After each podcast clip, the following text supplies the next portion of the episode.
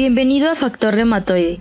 En este primer tema hablaremos sobre el abordaje diagnóstico del paciente con enfermedad reumática. Soy Fernanda Servín y junto con mis compañeras Marisol Alfaro y Jessica Flores, comenzamos. Epidemiología de las enfermedades reumatológicas. Su alta prevalencia del 40% se sustenta en osteoartritis, que es universal en mayores de 65 años, en osteoporosis, que concurre en el 30% de mujeres posmenopáusicas y hasta en más del 60% en mujeres mayores de 60 años. Tienen menor prevalencia la artritis reumatoide, del 2%, con historia natural catastrófica.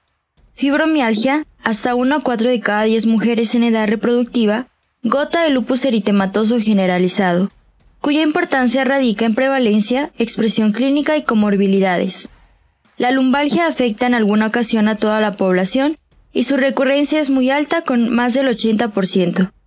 Debemos aprender a identificar las enfermedades reumatológicas a través de expresiones clínicas dependientes del sistema musculoesquelético, no articulares y articulares, inflamatorias o no, por dolor, debilidad, discapacidad, disfuncionalidad o a través de síntomas constitucionales o disfunción orgánica interna, ocular, cardíaca, pulmonar, cerebral, etc. A través de datos clínicos, inicio, localización, sitios de afección, duración, intensidad, signología musculoesquelética y síntomas y signos asociados. Seleccionamos la probable patología y otros potenciales diagnósticos. En base al anterior, solicitamos los estudios de laboratorio de rutina y especiales, de imagen y otros estudios paraclínicos pertinentes que apoyen, ratifiquen o excluyan la o las posibilidades nosológicas. El dolor es frecuentemente el síntoma que lleva al paciente a la búsqueda de atención y puede ser secundario al reumatismo articular y no articular. Este último como consecuencia de problema localizado como tendinitis, bursitis, tendinosis, regional o síndrome de tensión miofacial, como cervicalgia o lumbalgia, generalizado, como fibromialgia y síndrome de fatiga crónica. El proceso articular puede ser inflamatorio y no inflamatorio.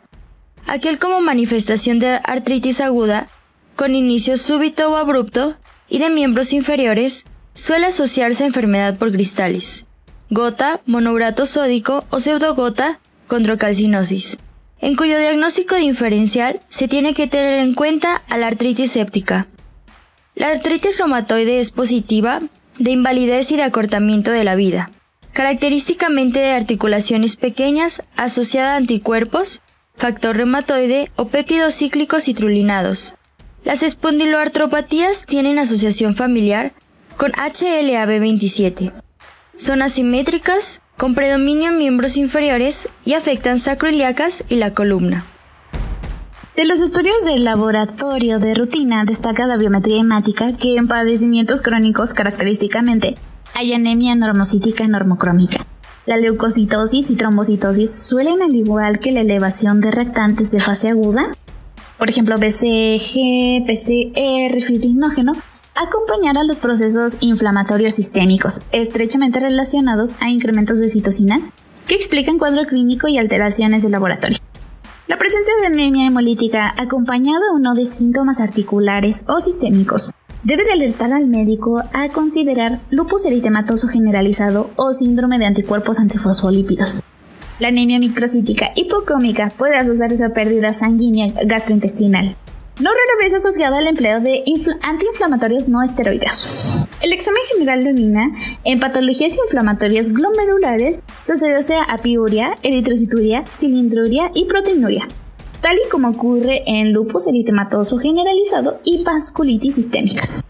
La afección tubulointersticial se manifiesta por hipo o isostenuria e incapacidad de acidificar la orina.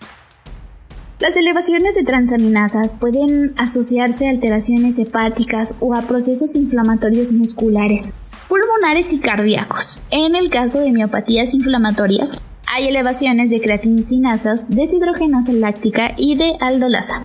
Es frecuente la elevación de enzimas hepáticas como efecto de tratamiento. Por ejemplo, AINE, metotrexate, además de síndrome metabólico, obesidad, etc. eh, aunque habitualmente de bajo grado, menor a tres veces el valor superior normal, y se suele normalizar aún sin modificar el tratamiento. En caso de elevación mayor a tres veces el límite superior normal, hay que disminuir el tratamiento, y si es mayor a 5, se debe suspender. Debemos de quitar de la mente del médico el denominado perfil reumático, que incluye el factor reumatoide, ácido úrico sérico, proteína C reactiva, anticuerpos antinucleares y antistreptolicinas, ya que no hay justificación para solicitar en bloque tales exámenes para un mismo paciente. Reconocemos que por sí mismas poco o nada ayudan a establecer un diagnóstico específico. Cada prueba tiene su indicación, y no se antoja aceptable que concurran simultáneamente ni enfermedad que lo justifique. Resulta ocioso el realizar pruebas que clínicamente se justificarían para tan diferentes enfermedades reumáticas y que pudieran etiquetar personas como portadoras de problemas reumatológicos inexistentes o inducir medidas terapéuticas innecesarias. Por ejemplo, un paciente con hiperuricemia asintomática de ninguna manera explica lumbalgia, artritis, etc. Lo que justifica la frase de los estudios de laboratorio son tan útiles y buenos como el médico que los solicita e interpreta. Las reacciones febriles, que también se solicitan con mucha frecuencia, pueden ayudar a ratificar la impresión clínica de artritis brucelósica, aunque frecuentemente hay títulos relativamente altos como reacción cruzada o de memoria sin tener ninguna relación con las manifestaciones clínicas actuales del paciente en cuestión. Los exámenes específicos, como el factor reumatoide, anticuerpos antinucleótidos, anticuerpos antifosfolípidos, los anticuerpos contra el citoplasma de neutrófilo o ANCA, proteínas de complemento, complemento hemolítico, bioglobulinas, cálculo de filtración glomerular, el nivel de ácido úrico y el análisis de líquido sinovial ayudan a apoyar el diagnóstico, aunque de manera aislada, aún la positividad de estas pruebas pudiera no representar diagnóstico reumatológico alguno. Otras pruebas de gabinete como la gammagrafía, electromiografía, velocidad de conducción nerviosa, angiografía, tomografías ya sea computada o por emisión de positrones, imágenes de resonancia con o sin pruebas de difusión y angio resultan de gran utilidad para determinar o ratificar con mayor precisión lesiones o patologías que expliquen las manifestaciones clínicas del paciente.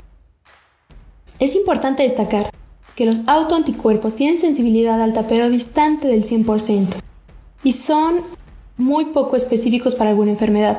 Así, hasta el 40% de los pacientes con artritis reumatoide muy temprana no tienen factor reumatoide ni anticuerpos antipéptido cíclico citrolinado y los reactantes de fase aguda son normales. Por otro lado, los autoanticuerpos anteceden hasta más de una década de artritis reumatoide y lupus eritematoso generalizado.